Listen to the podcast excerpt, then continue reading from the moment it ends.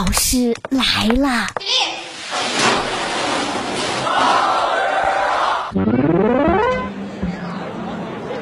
欢迎收听大老师来了我是大兵。各位开工大吉祝各位大展宏图。今年春节你肯定可以看见很多兔子的图案你也一定有过疑问。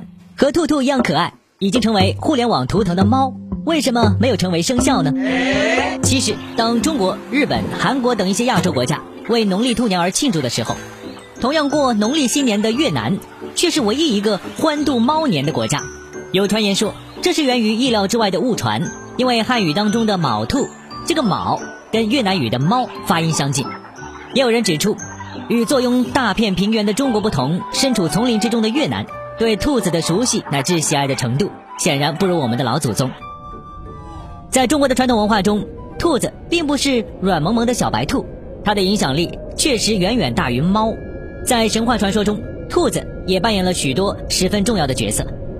只是可爱小白兔的形象原型是家兔，然而在十二生肖最早有记载的时候，名列其中的兔子其实远非如此。对古人来说，兔子让人印象最深的特点既不是纯洁，也不是可爱，而是繁殖能力强，尤其是高速的奔跑能力。因为他们生活中接触到的不是家兔，而是野兔。欧洲野兔奔跑的时速甚至可高达七十二公里。读过《三国演义》的人可能都好奇一点：关羽胯下那匹神骏无比的宝马为什么要叫赤兔？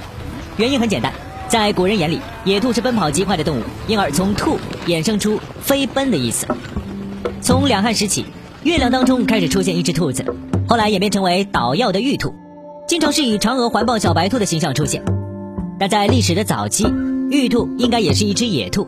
所谓“乌飞兔走，乌村兔走”这样的一些成语都表明，当时月亮里的兔子是与太阳里的三足乌相应而言的，而兔走本身也隐喻了时光流逝之快速，否则就很难解释得通了。从现在的考古出土材料来看，十二生肖早在先秦时代就已出现，兔子也名列其中。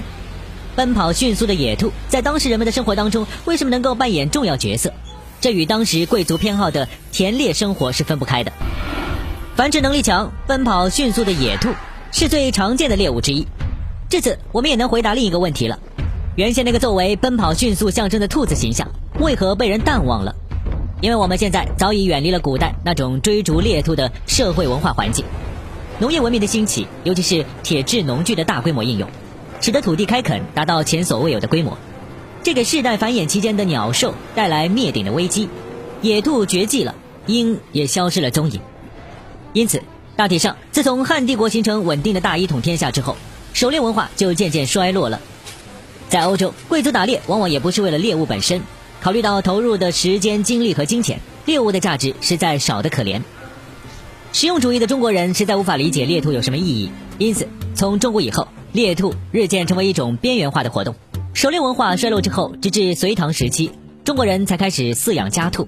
此时，兔子不再是猎物，而是为了获得其皮毛或者是肉食，例如制作兔毫笔。很自然的，这个时候人们注意到的不是兔子奔跑的速度，而是毛色洁白。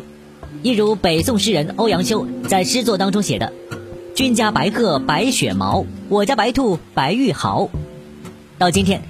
兔子在大众心中的形象已逐渐单一化，但是如果你也在意生态保护，可能又会喜欢上野兔。